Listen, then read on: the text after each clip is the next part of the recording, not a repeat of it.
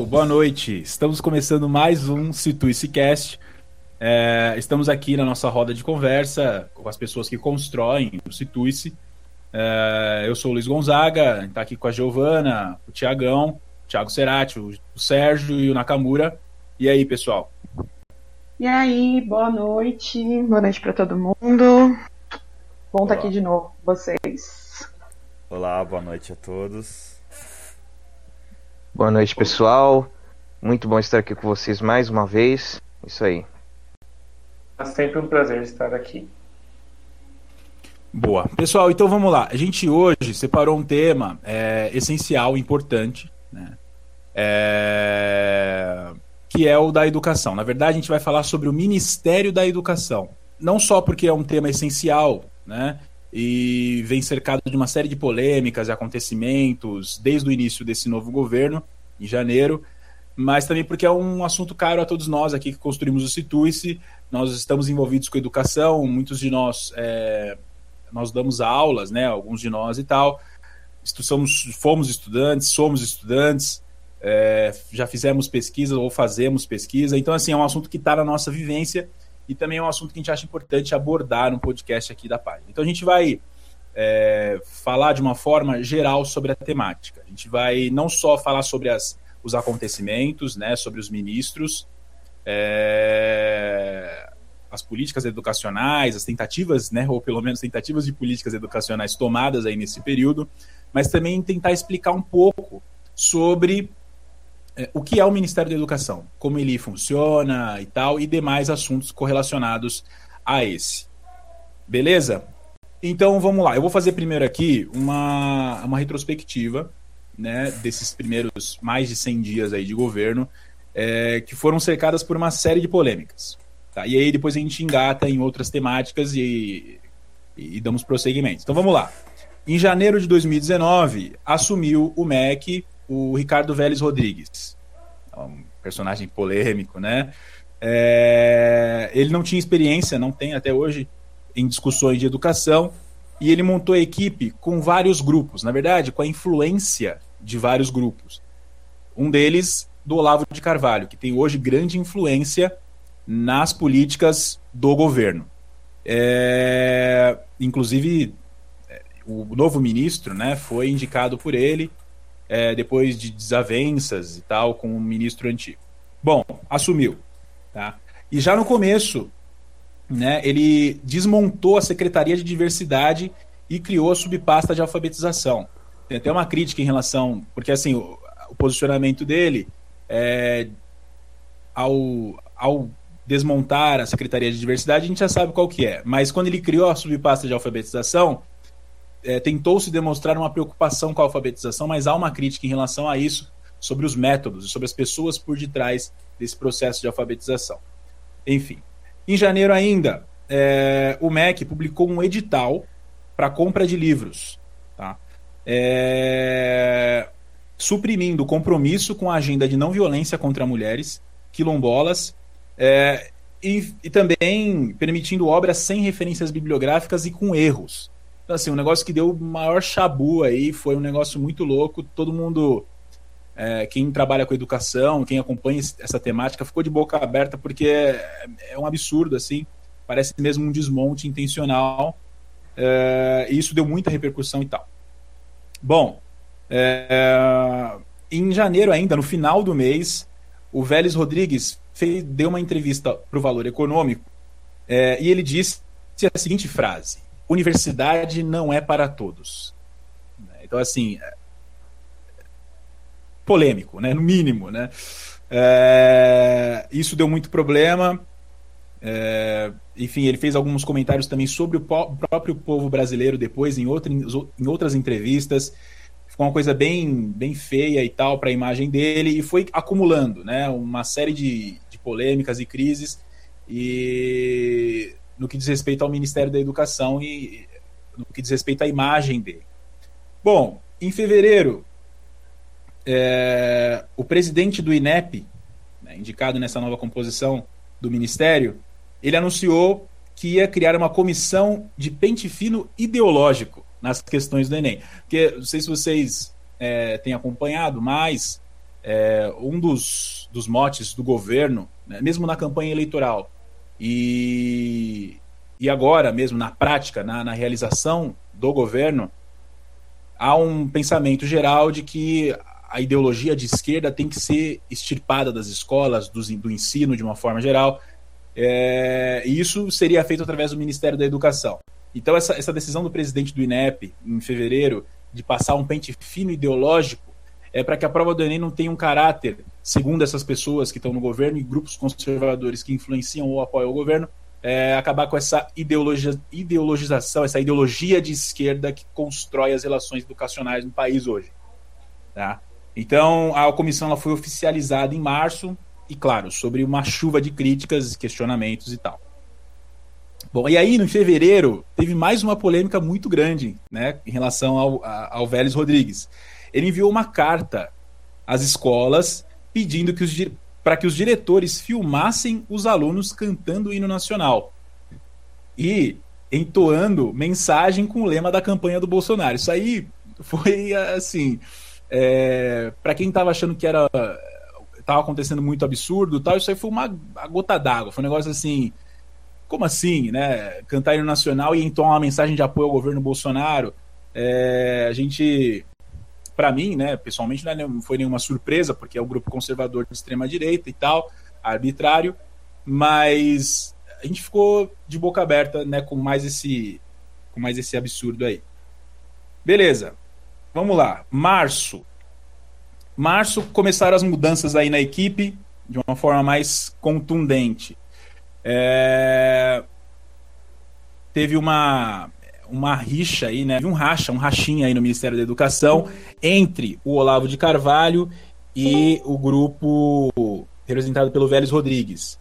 Tá? Então, o Olavo de Carvalho, inclusive em março, pediu que os seus ex-alunos deixassem né, o governo. E, e aí, dentro e fora do MEC, os Olavetes, né, como mesmo o Olavo de Carvalho cita, eles iniciaram uma campanha contra o ministro e contra os assessores do ministro. Tá? Então houve uma disputa aí dentro do MEC entre grupo, grupos olavistas, entre o grupo olavista, na verdade, entre pessoas do centro Paula Souza, né, que também estavam no ministério, e entre militares. Então, é, refletindo o que acontece no governo de uma forma geral, houve um racha e discussões, desavenças dos grupos conservadores que compõem o governo. Tá? Bom, é...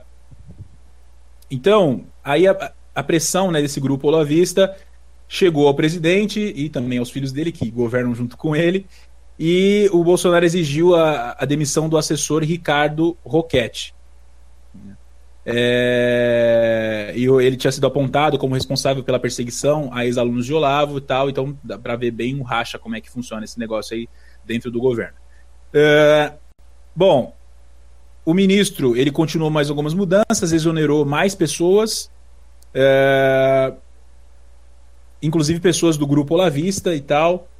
É, e aí, o Luiz Antônio Tosi, né, que era o secretário executivo, que era do grupo Olavista, foi demitido. Tá? É, e aí, o, depois o Rubens Barreto assumiu, que também era ligado ao Tosi. E vocês veem, né? O Barreto ele assumiu e não foi nomeado. Isso aconteceu várias vezes no Ministério da Educação nesse período do Vélez Rodrigues. As pessoas, os, os cargos ficavam vagos, é, pessoas eram indicadas, mas por algum motivo não assumiam os cargos. E, e enfim, isso aconteceu bastante, é, deixando, criando uma maior instabilidade, né, nas relações ali. Bom, é, em março, mais para o final de março, veio a público a minuta do decreto de uma nova política de alfabetização, é, que é a preferência a um único método, que é o método fônico, que é criticado na educação de uma forma até contundente, é, e foi criticado durante muito tempo, e é o, o método que está sendo utilizado hoje pelo Ministério da Educação.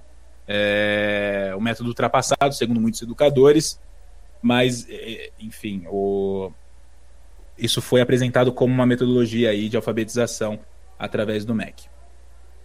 Bom, uh,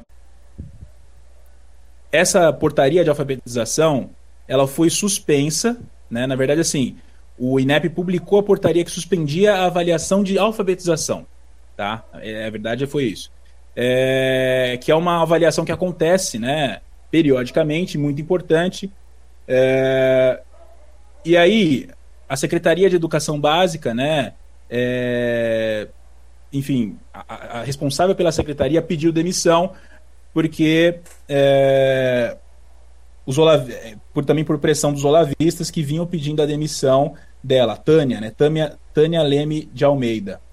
É, por quê? Essa avaliação, suspensão da avaliação da alfabetização, segundo o ministro, não tinha sido avisada a ele. Então vocês veem, olha, é muito difícil a comunicação. Né? Era muito difícil a comunicação e continua sendo até hoje no Ministério da Educação. Então, assim, é, cargos abaixo, pessoas com cargos abaixo do, das do ministro, teoricamente, tomariam decisões sem comunicá-lo, o que causaria crises e tal.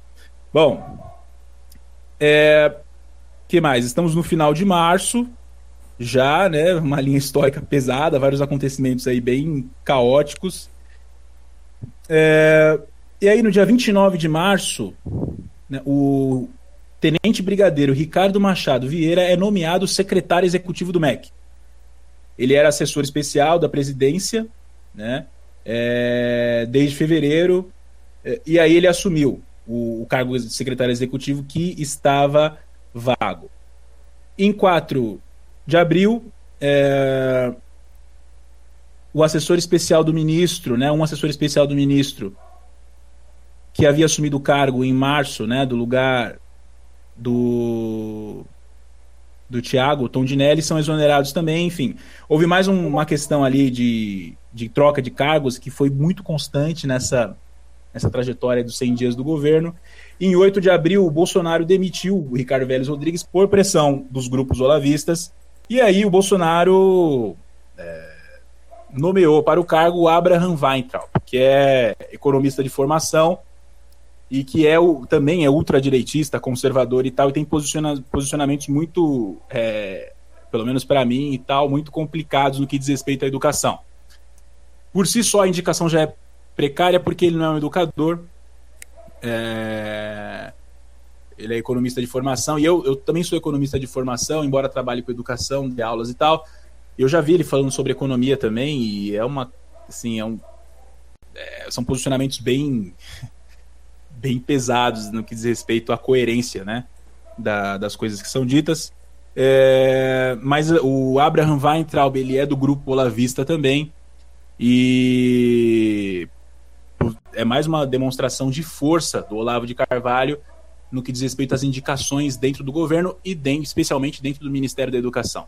Só para vocês terem uma ideia, foi foi nomeada, ele nomeou, se eu não me engano, para para chefiar o INEP, né, que é o instituto que é responsável pela é, organização do Enem, um delegado. Então, assim, é, vocês verem como vai ser a linha de pensamento do, do, do é, além de diversos, diversos outros posicionamentos que vão, e com certeza vão assustar muito a gente aí.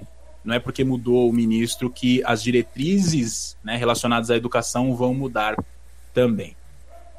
Tá? Então vamos lá, pessoal. A parte inicial aí da retrospectiva, tentei fazer da melhor forma possível, de forma sucinta, né? Pra gente poder só contextualizar aqui a discussão.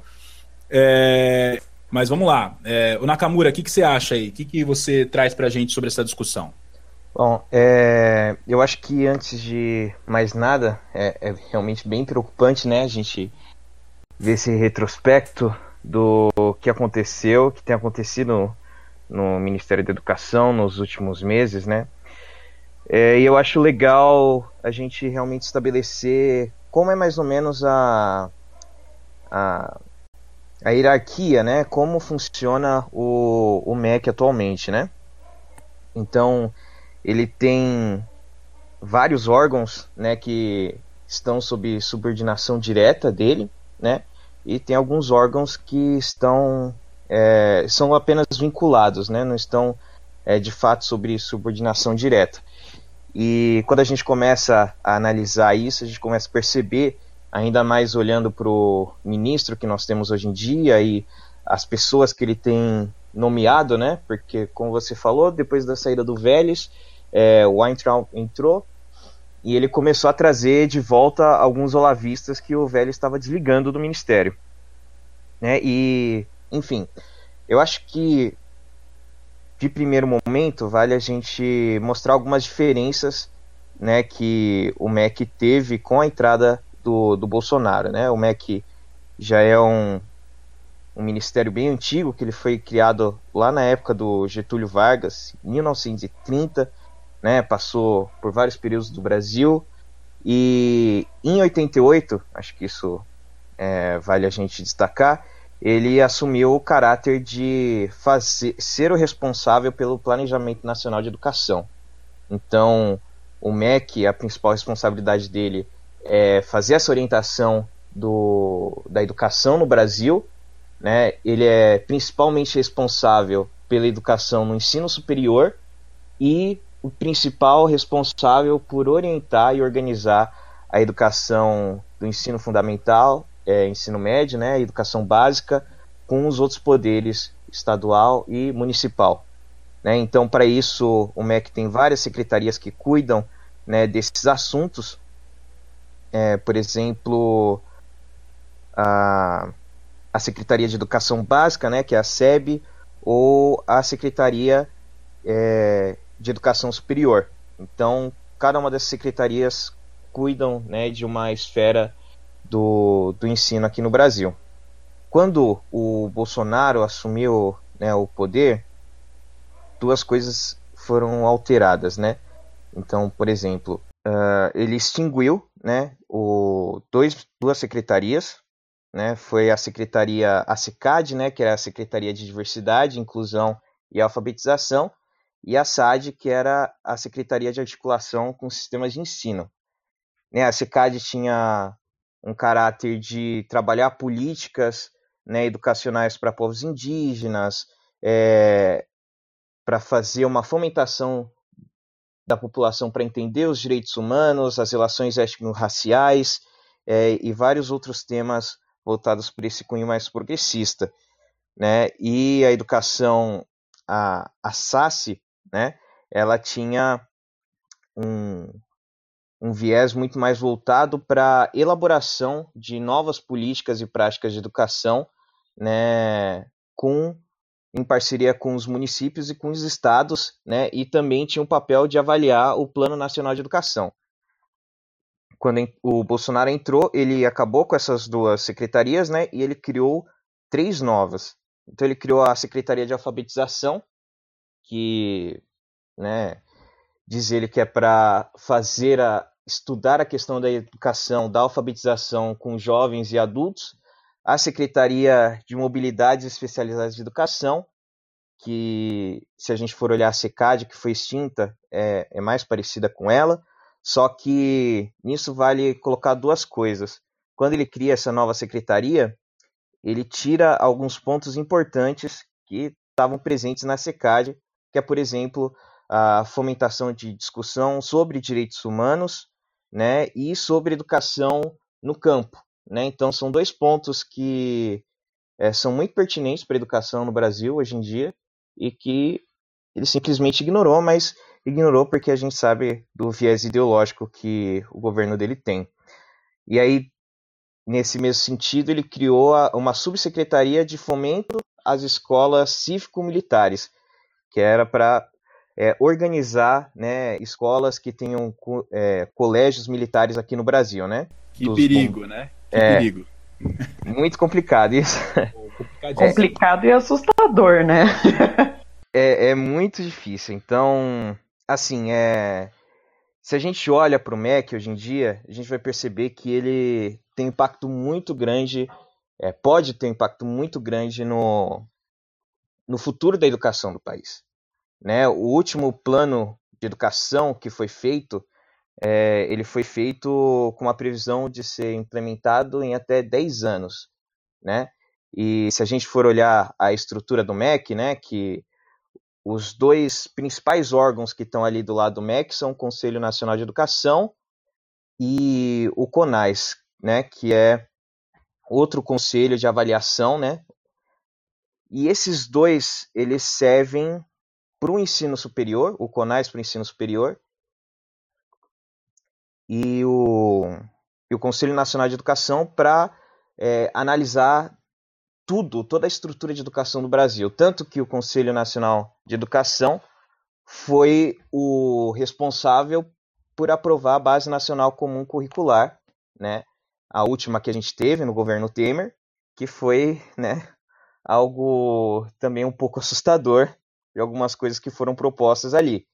Né? Então, através do, do Conselho Nacional também, que você pode implementar de fato o Escola Sem Partido.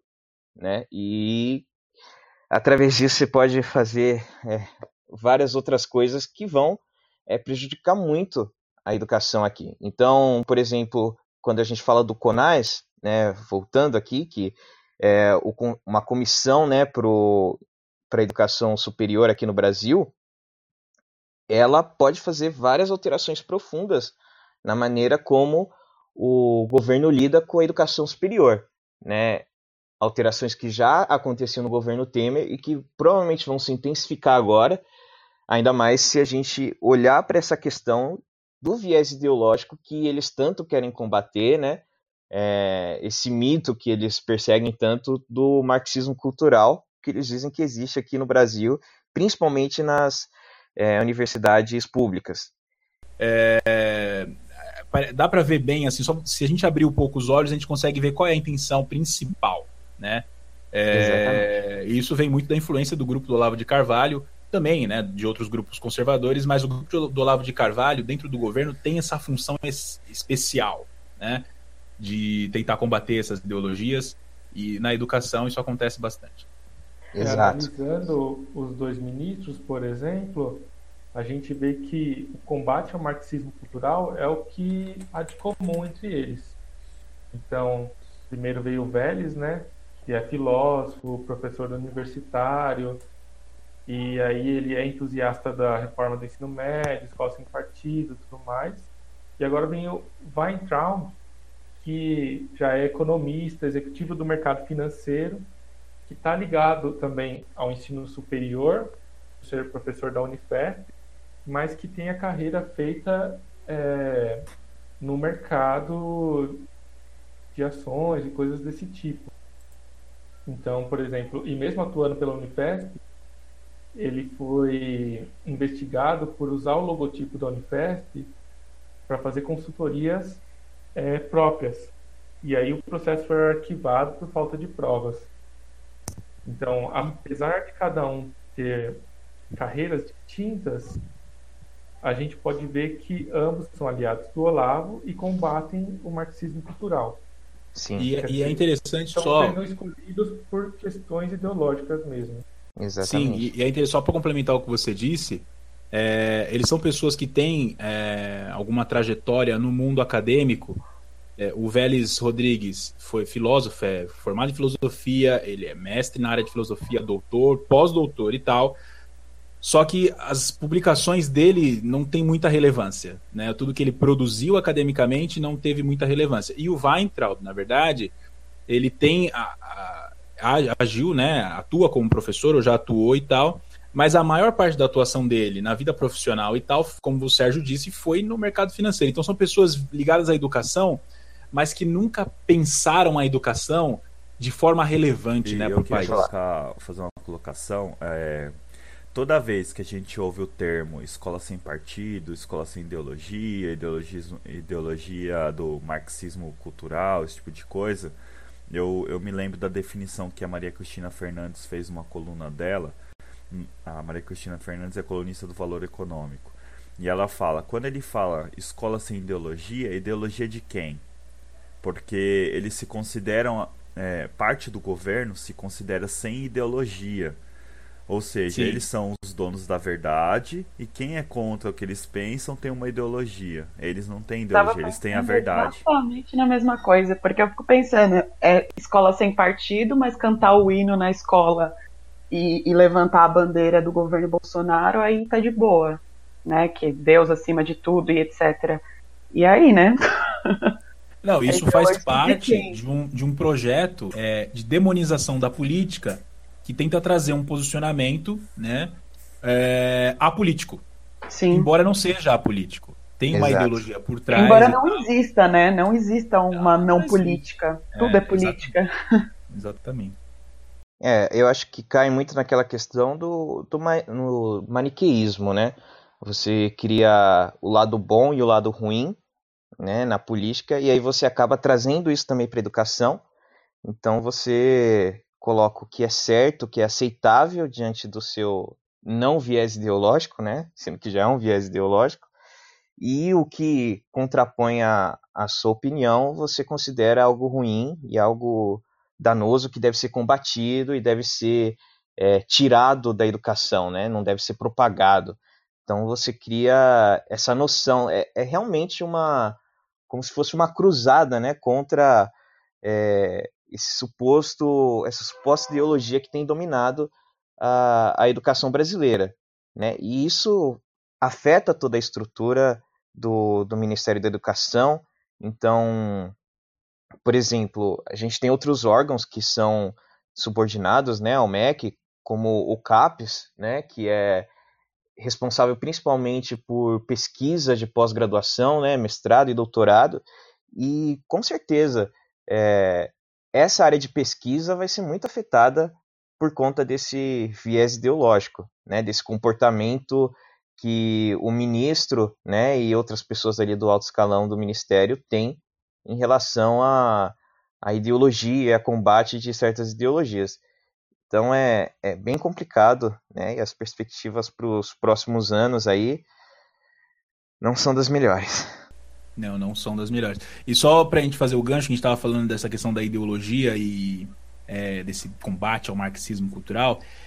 Esse grupo né, conservador que cresce no Brasil, que fala que é apolítico, é, que não tem ideologia, na verdade, eles têm uma ideologia bem definida por trás. No que, tem, no que diz respeito à educação, por exemplo, é, a diretriz desse novo, dessas novas políticas educacionais que foram implementadas nesses poucos dias de governo e as que vão ser implementadas agora com o Weintraub, é, elas têm uma missão obscura, que não é dita, mas que existe, que é a precarização da educação e Sim. possível privatização.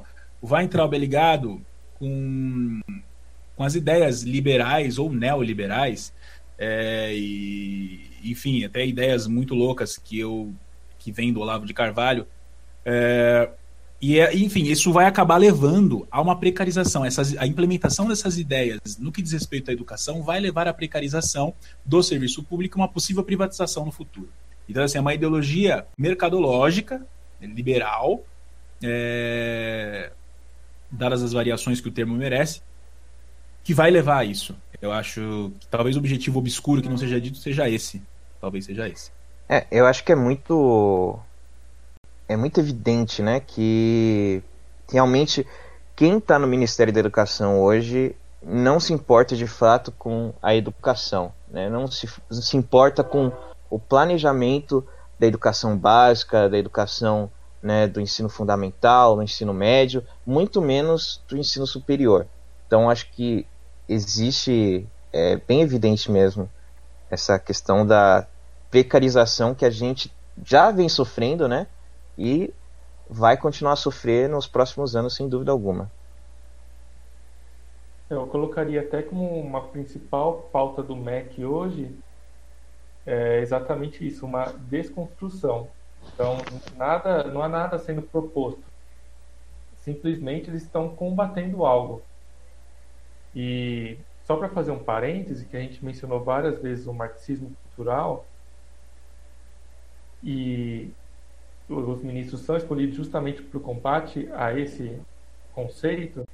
Isso, na verdade, é uma teoria da conspiração americana que foi importada aqui para o Brasil pelo Olavo de Carvalho.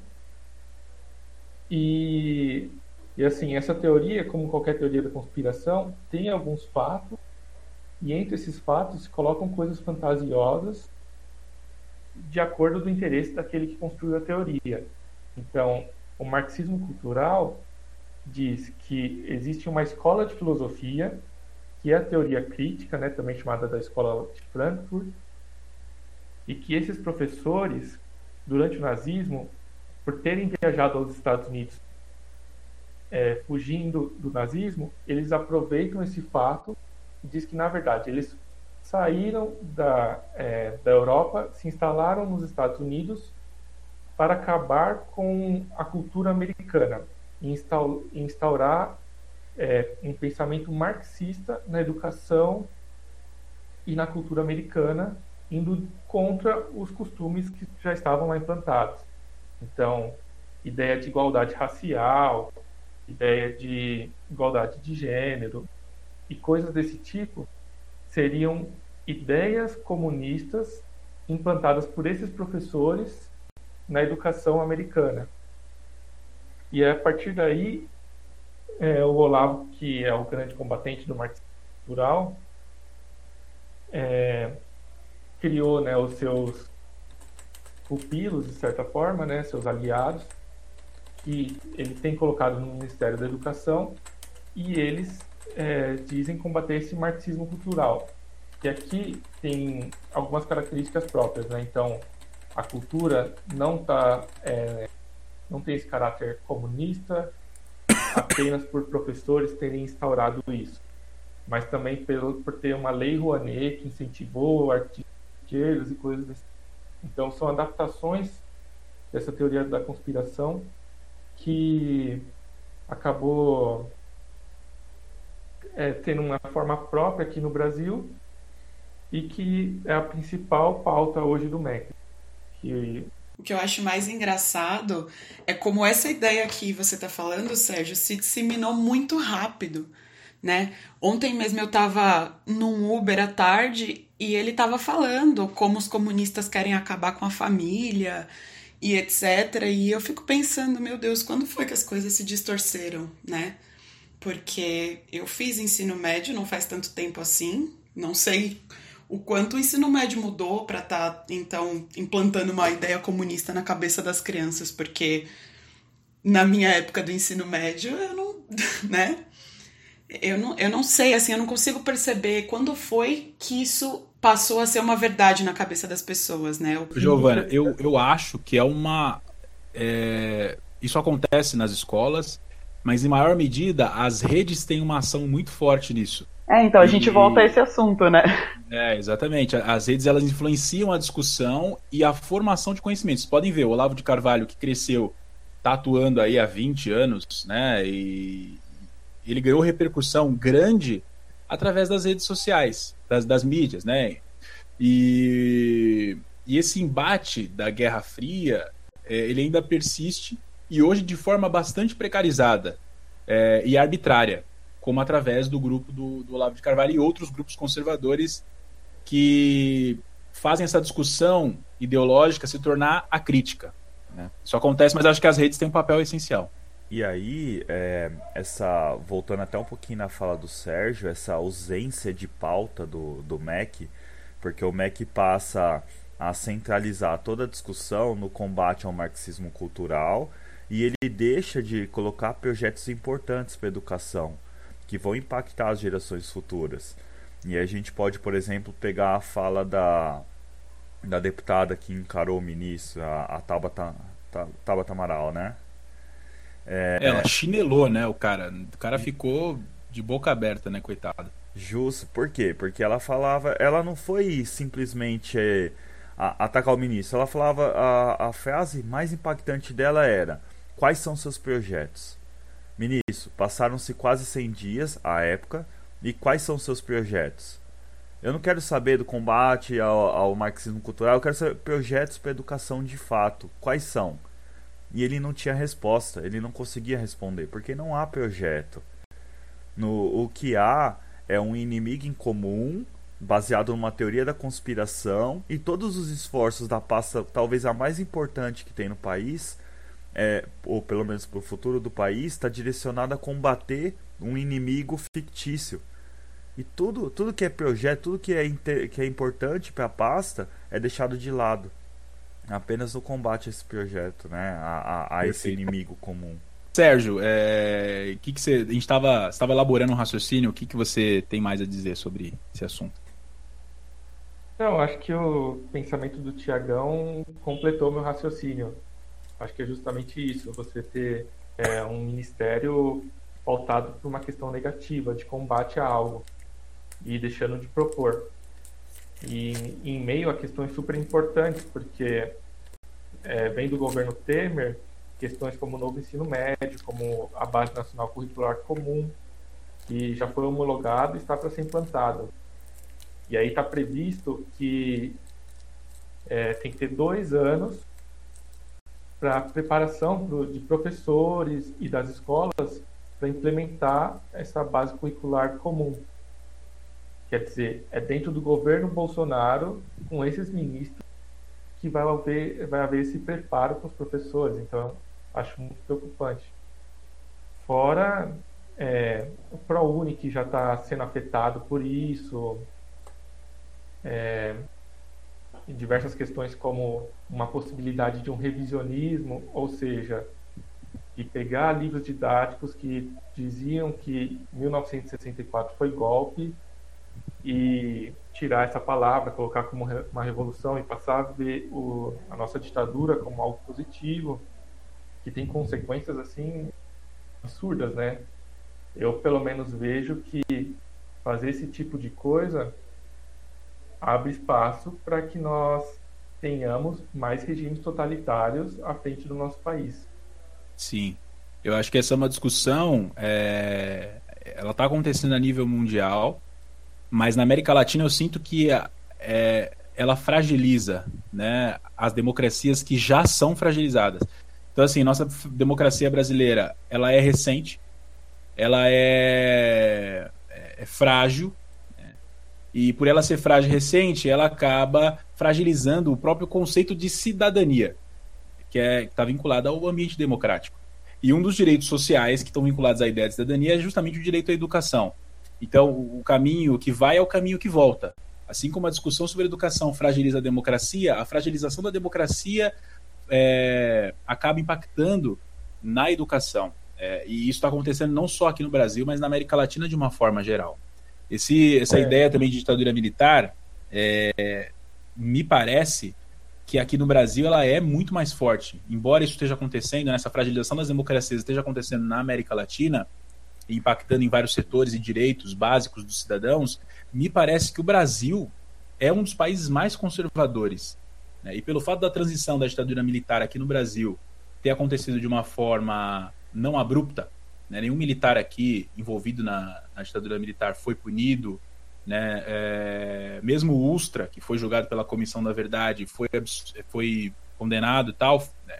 encarado como torturador, mas morreu antes de sofrer qualquer tipo de punição. Por essa transição ter sido branda e com um poder conservador muito grande, anistiando os torturadores, os militares e tal, a gente encara essa discussão hoje e o período militar como uma questão branda, como uma questão é, como um período que teve sua importância. É, se você for no Chile falar que o período militar do Chile foi teve alguma importância, as pessoas riem da sua cara. Porque lá no Chile, a quebra com o regime militar foi abrupta. Né? Os militares foram presos, foram julgados e tal. E hoje, essa discussão lá é, parece, né, até o momento que é ponto vencido. De uma forma geral, as pessoas não vão comemorar a ditadura, não vão pedir volta à ditadura, as pessoas não querem outro Pinochet lá. E aqui no Brasil, não. Essa transição branda fez com que a, essa ideia de ditadura militar fosse, dos benefícios, né, fosse preservada. Então, é só um, um parênteses aí sobre essa questão. E é como. Eu queria mencionar. Ah, desculpa, é, é como se houvesse um fantasma da, da ditadura que fica pairando sobre o Brasil. Eu, eu concordo com a fala do Luiz, que é justamente nesse sentido. A gente não deu a devida importância. E eu estava ouvindo, pouco antes da gente começar a nossa conversa aqui, um jornalista esportivo falando sobre um clube, o maior, o clube de maior torcida do Brasil, fazendo, flertando com ideias da ditadura, tudo para tentar benefício próprio, enquanto na Argentina todos os clubes da primeira divisão fizeram uma nota repudiando a ditadura que ocorreu na Argentina. Foi uma mobilização nacional e ele comentou que lá não há dúvida de que ninguém quer a ditadura. Isso é, é, repudiado pela sociedade, enquanto no Brasil as pessoas ficam flertando com esse pensamento, né? Eu acho que o que o que deixa muito evidente isso é exatamente a, a Secretaria de Fomento às Escolas Cívicas Militares que existe aqui, né? é, que é o que o, o MEC quer implementar agora nos próximos anos. Tanto que o planejamento né, do, do MEC é que exista ao menos uma escola, um colégio militar em todas as capitais do Brasil. Né? Então, realmente, não tem é, essa quebra, não tem essa, essa desvinculação com o passado militar do Brasil. Na verdade, agora a gente entra no momento em que você quer fomentar e quer trazer né, isso de volta. Então, é, é realmente preocupante. É, e se a gente for ver, os inimigos dos olavistas dentro são os militares e ainda há um terceiro grupo, que são evangélicos, que têm impor seus interesses também.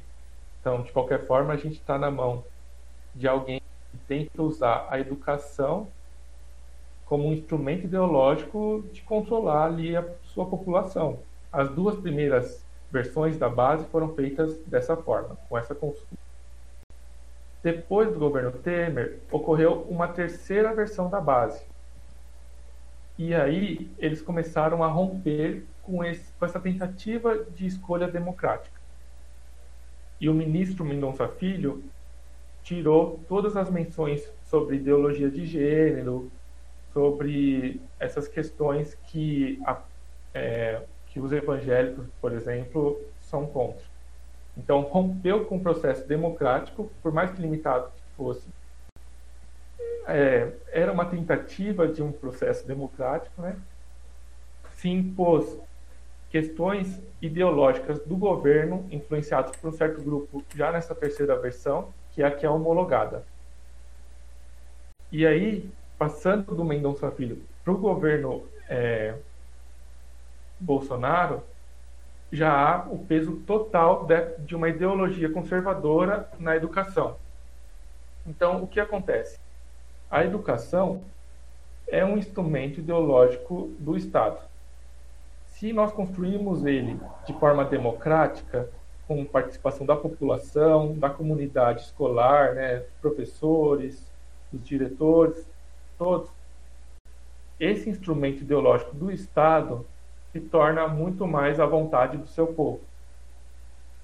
Agora, se a gente coloca um ministro com uma ideologia a ser implantada de cima para baixo, rompendo com qualquer tipo de processo democrático, a gente tem um instrumento é, ideológico do Estado nas mãos dos militares do, ou do, dos evangélicos ou dos olavistas. E isso se torna muito perigoso. Então, acho que tanto é, essas questões do revisionismo, do golpe militar, do marxismo cultural, todas essas questões que nós estamos vendo passam por isso. É uma ideologia a ser implantada de cima para baixo, esquecendo a base, esquecendo o povo. Acho que esses caras, assim, nunca entraram numa escola, porque são tantos problemas que a gente vê nas escolas públicas e a gente não vê ninguém falar sobre isso, não vê propor nenhum tipo de solução quanto a isso. Sim, é, acho que é mais uma prova de que o objetivo não é esse, na verdade. É, sim, exatamente. Tá, beleza. Ô, Tiagão, é, sobre a, pontos mais da crise, o que, que você traz mais pra gente aí, de uma forma geral? Tá, é toda, toda essa questão que o Sérgio levantou, que a gente já discutiu até agora, sobre o, o, o que o governo tem de fato como objetivo, deixando as pautas verdadeiras da educação de lado, elas geram uma tensão. Porque a partir do momento que você tem um inimigo em comum, enquanto todo mundo dentro do, do seu grupo, seu grupo de trabalho ou do grupo do governo está é, mirando ou está de olho no mesmo inimigo, eles têm uma coesão. Porém, existem tensões, existem dois grupos muito bem definidos na base do governo, que é o, o grupo do, dos Olavetes, das Olavetes lá, do, do Olavo de Carvalho, os ex-alunos tal, e os militares. E há uma espécie de guerra fria entre eles e uma tensão. E, por exemplo, o, o Vélez, na trajetória dele, ele começou a demitir algumas pessoas ligadas ao Olavo de Carvalho na tentativa de é, flertar com o grupo militar para tentar reconstruir uma nova base, uma vez que a base que dava sustento a ele, que era o grupo do Olavo, já havia abandonado o Vélez. E, e aí dentro dessa tensão ele foi demitindo pessoas e, e colocando inclusive militares para ocupar os cargos. Porém, é, não foi suficiente para ele se manter no cargo. Inclusive, a, a, na mesma semana em que ele foi demitido, o, o Bolsonaro tinha se reunido com o Olavo de Carvalho, havia, havia sido, segundo uma parte da imprensa, uma demonstração de força desse grupo do Olavo de Carvalho. E o novo ministro que assumiu no lugar, ele ele tem a mesma ideologia, o mesmo parâmetro que o, que o Vélez tinha, porém ele traz uma, uma maior, entre aspas, competência na aplicação da pauta. Porque ele é mais articulado e ele tem. Ele, como ele conhece o mercado, ele é economista, ele tem uma maior desenvoltura. Então, a preocupação é, inclusive, de novo, a minha referência da Maria Cristina Fernandes, ela fala assim: ele tem ele tem essa maior desenvoltura e, consequentemente, ele consegue colocar a pauta em, em, andamento. Porém, que, que pauta é essa? Não é, não é somente ser, ser efetivo na aplicação. Tem que dizer que pauta é essa. Porque essa pauta é de interesse público ou é de interesse desse grupo, do Olavo, entende? Nesse sentido. Dentro dessas tensões, foi a, a crise foi aumentando, a crise dentro do governo, e ainda existe essa tensão. Porém, esse novo ministro, ele é um pouco mais articulado, então ele consegue trabalhar melhor a pauta que o governo está propondo nesse sentido. Tá, legal. É, e Giovana, para a gente finalizar a parte da discussão é, e depois ir para o Pinga Fogo, olha só, de novo, né? Agora o responsável pelo Pinga Fogo é o Sérgio. É, mas só para a gente finalizar esse tema, vamos falar um pouco das consequências, né? é, no que diz respeito a, a, aos assuntos que vão sofrer influência direta aí do, da ação do Ministério da Educação, como o Enem, o FIES e tal. O que, que você tem para dizer para gente sobre isso? É, então, eu não sei, na verdade, nem se a palavra certa é, é consequência, mas é uma coisa que, enquanto toda essa crise está rolando, as coisas pequenas, entre aspas, estão acontecendo ali no meio, e a gente, né, nesse meio. O Enem foi um dos primeiros aí que, comecinho do ano, já começou com problemas, né? A gráfica é, RR Donnelly, acho que é isso que fala, não sei se alguém souber me corrija, é, resolveu sair daqui do país, né? Uma, uma empresa, é, acho que é norte-americana, né? E resolveu sair daqui porque disse que o mercado tá ruim, o mercado editorial tá ruim, principalmente no Brasil, e aí, essa empresa responsável por imprimir as provas no Enem aí desde 2000 2009, desculpa, caiu fora e deixou a gente na mão, né? É, pelo que eu, que eu tava analisando aqui alguns números, são 1.725 municípios que recebem o Enem. E no ano passado foram 5 milhões, mais ou menos 5 milhões e meio de pessoas que se inscreveram para fazer essa prova. Então imagina a gente ficar sem essa prova, que hoje, atualmente, é vestibular aí em mais de 500 instituições no, no, no Brasil, né? Fora que é, tá ligado também a, a questão de, de FIES e essas coisas todas aí, acho que para Uni, né? E quantas pessoas não vão ser afetadas caso o Enem não aconteça. E aí o problema do Enem, da impressão da prova do Enem, é justamente a questão da segurança antes de entrar essa empresa, na verdade, quando ela entrou e começou a, a, a fazer a impressão das provas, antes dela aconteceu um, um caso aí que eu acho que a maioria de vocês deve lembrar, que vazaram algumas questões, depois teve um problema de vazar o tema de redação e tal. Então, depois que essa empresa entrou, é, essa questão da segurança foi muito, muito priorizada. E agora a questão é quem vai assumir e será que vai conseguir dar conta dessa questão, né? De, de não ter problemas e tal. Uh, a segunda coisa que a gente já viu aí acontecendo foi o problema no FIES. Né? Parece que as pessoas estão com grandes dificuldades de se, se, se inscrever no FIES. Que desde o do começo do ano, é, o pessoal tem tentado se inscrever e parece que por uma pane, uma pane geral que deu no, no, no sistema, as pessoas não conseguem se inscrever. E o MEC orientou as universidades que eles não deveriam proibir os alunos de assistirem aula por conta disso, porque a situação vai se resolver. Mas aí a gente está falando com instituições particulares, né? E muitas delas não aceitaram essa, essa questão e estão bloqueando os alunos. Os alunos não estão conseguindo escrever, não estão conseguindo assistir aula, não estão conseguindo fazer prova. Enfim, tá um caos geral porque o sistema que, que, que faz as inscrições aí para o FIES tá com uma pane geral desde o começo de fevereiro. Eu tava vendo o caso aqui de uma menina que entrou com, com o pedido antes do carnaval e até agora ela não teve nenhum retorno. Então, quer dizer, é um problema sério e isso são o quê? Um pouquinho mais de 100 dias de governo, né? Uh, e a outra questão aí que a gente está vendo é a questão das demissões, que a gente já falou um pouquinho, mas que desde o começo muitas, muitas, muitas pessoas foram exoneradas do cargo, e isso gerou já até agora uma, uma continha aí de 171 mil que foram gastos só com ajuda de custo. Porque quando um, um, um cara é contratado aí, né, para assumir algum cargo, eles dão ajuda em relação à, passagem para o cara ir até, até Brasília, para cuidar da família, etc, etc. E nisso muita gente recebeu salário por coisa que não fez. E, enfim, nesse meio todo, uma grana foi gasta e nada foi feito. Então, seguimos muito mal. Tá, beleza. É... Eu só. Só pra gente finalizar aqui, acho que a discussão foi bem interessante, deu pra gente passar por, por uma série de pontos aqui.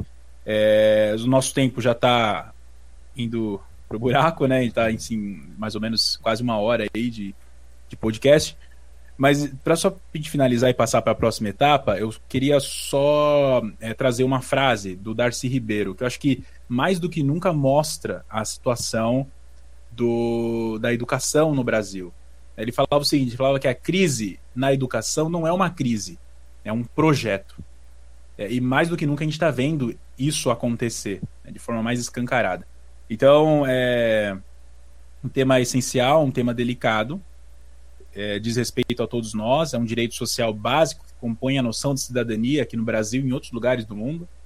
É, e acho que a gente ainda vai ficar muito de boca aberta com, é, com ações, enfim, é, políticas que vão ser tomadas é, a partir de hoje é, no, com a entrada do Weintraub no Ministério da Educação.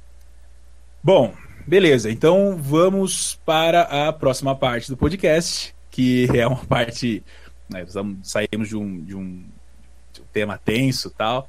É, para a gente falar, fazer um pouco, falar um pouco, descontrair um pouco tal, mas é, através de uma de uma parte do nosso podcast que sempre acontece, que é o Pinga Fogo.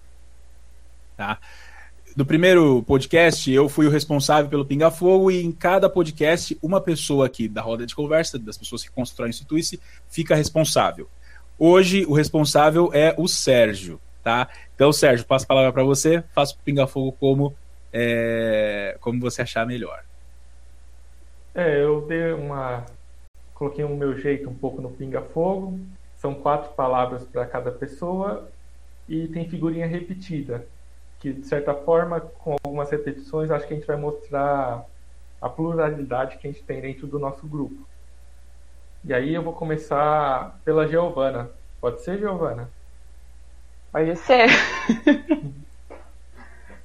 então, são nomes e programas relacionados à educação para a gente fazer o pinga-fogo como também uma conclusão dessa nossa conversa. Então, okay. vou mandar o primeiro nome. Preparada? Acho que sim, né? Então vamos lá. É, Tabata Amaral. Nossa, essa menina é fantástica. Eu tenho uma super admiração para ela. A palavra para ela. Eu, eu não sei se eu consigo definir ela em uma palavra. Ela é. Ela é desafiadora, assim, sabe? Ela é uma pessoa.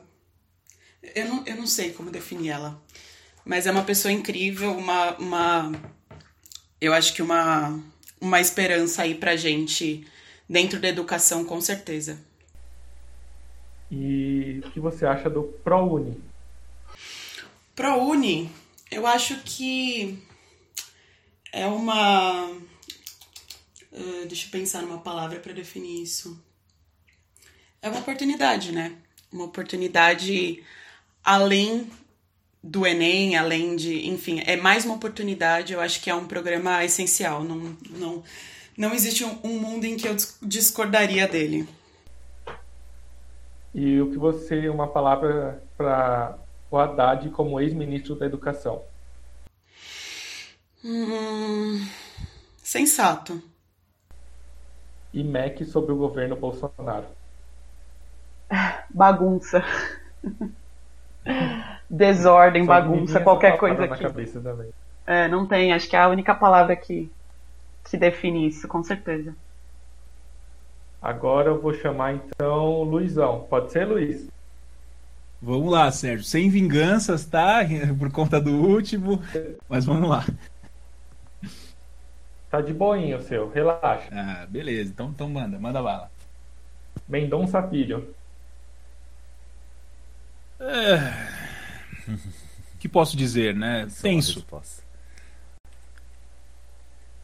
Marxismo cultural. É uma discussão que é feita é, como forma de, de perpetuar uma ideologia é, sem dizer que está se perpetuando uma, tentando se perpetuar uma ideologia. Tem uma discussão muito acrítica em relação ao marxismo de uma forma geral e o marxismo cultural, como você mesmo explicou, é uma construção aí teórica que tenta trazer um caráter acrítico à discussão das ideologias de uma forma geral. E o que você acha da reforma do ensino médio? Eu acho complicado. É... Começou no governo Temer, se não me engano, né? Foi proposta no governo Temer. E. É... Assim, temas essenciais, né? É... Que a reforma tenta, né? Desconstruir. É... Assim, vão. São, são ações que vão levar a nossa educação para o buraco. Então, é uma palavra né, que eu tenho que falar, eu fugindo aqui do, do, do, formato. A reforma do ensino médio é precarização. E Tabata Amaral? Tabata Amaral. É, eu, assim, eu gosto da Tabata Amaral. É, eu acho que ela é uma pessoa que tem muito, é, boas intenções. Ela tem um pensamento é, mais voltado, mais perto do liberalismo do que o que eu tenho no que diz respeito ao espectro econômico. Ela é formada em Harvard e tal, então ela tem uma influência liberal no, nas suas construções teóricas, isso é visível nas falas dela. Mas eu, como uma pessoa progressista, mais voltada ao, campo da esquerda e tal, eu encaro ela como uma aliada, né? E, e importante. Acho que a nossa nosso cenário político precisa de uma renovação e ela, de, ela é, é, a demonstração disso. Ela tem força, ela tem é, projeção e ela tem posicionamentos que são alinhados com, com a esquerda, com o campo da esquerda, e com certeza com o campo progressista. Tá? Ela tem posicionamentos um pouco complicados, que eu discordo, né? Mas assim, não é porque eu discordo dela em, em alguns pontos que eu preciso massacrá-la, ou como algumas pessoas têm feito, pessoas de esquerda, progressistas e tal. É... Batendo, né? No sentido de criticar é, de uma forma até um pouco agressiva.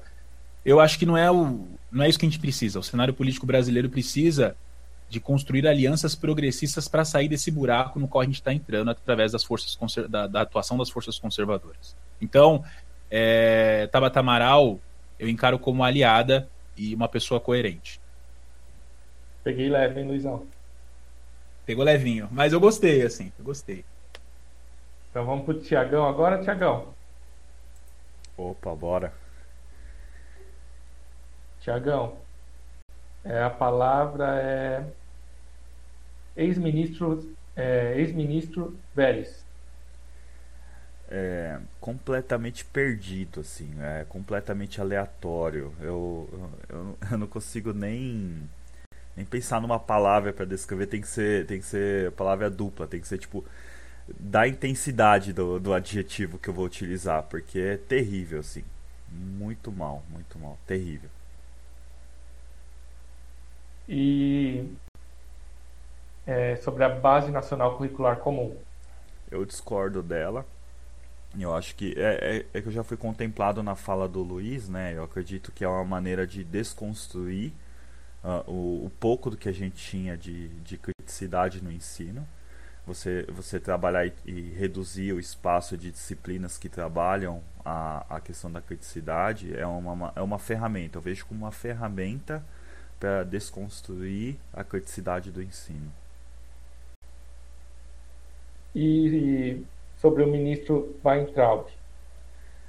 Cara, é...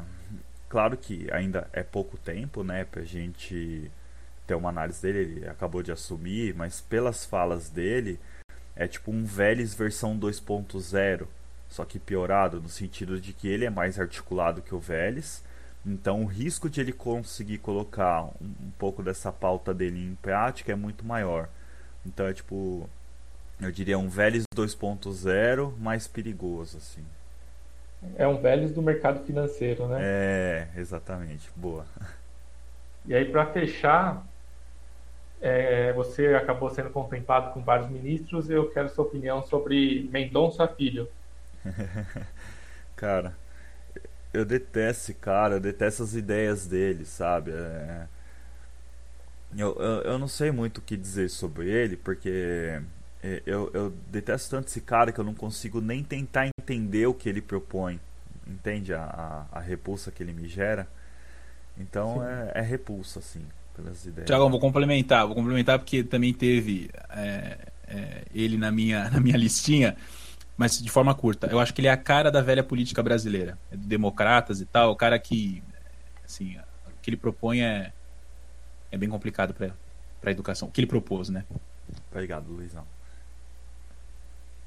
Então, para fechar agora, chamo Matheus Nakamura. Tranquilo, Nakamura? Com certeza, assim preparado. Pode mandar.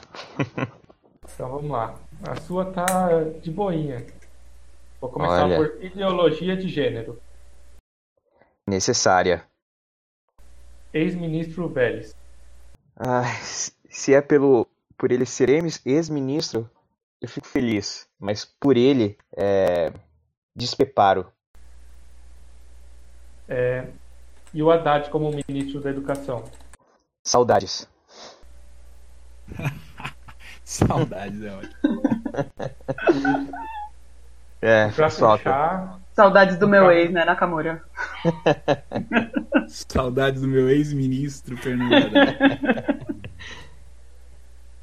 E para fechar, Olavo de Carvalho. Ai.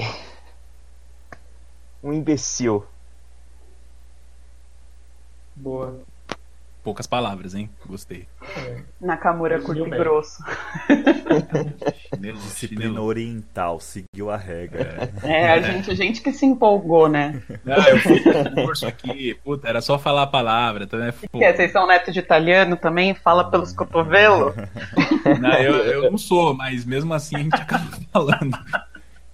Eu tentei ser, ser um pouco pouco prolixo. Tem esse mal, então consegui. Dessa vez eu consegui.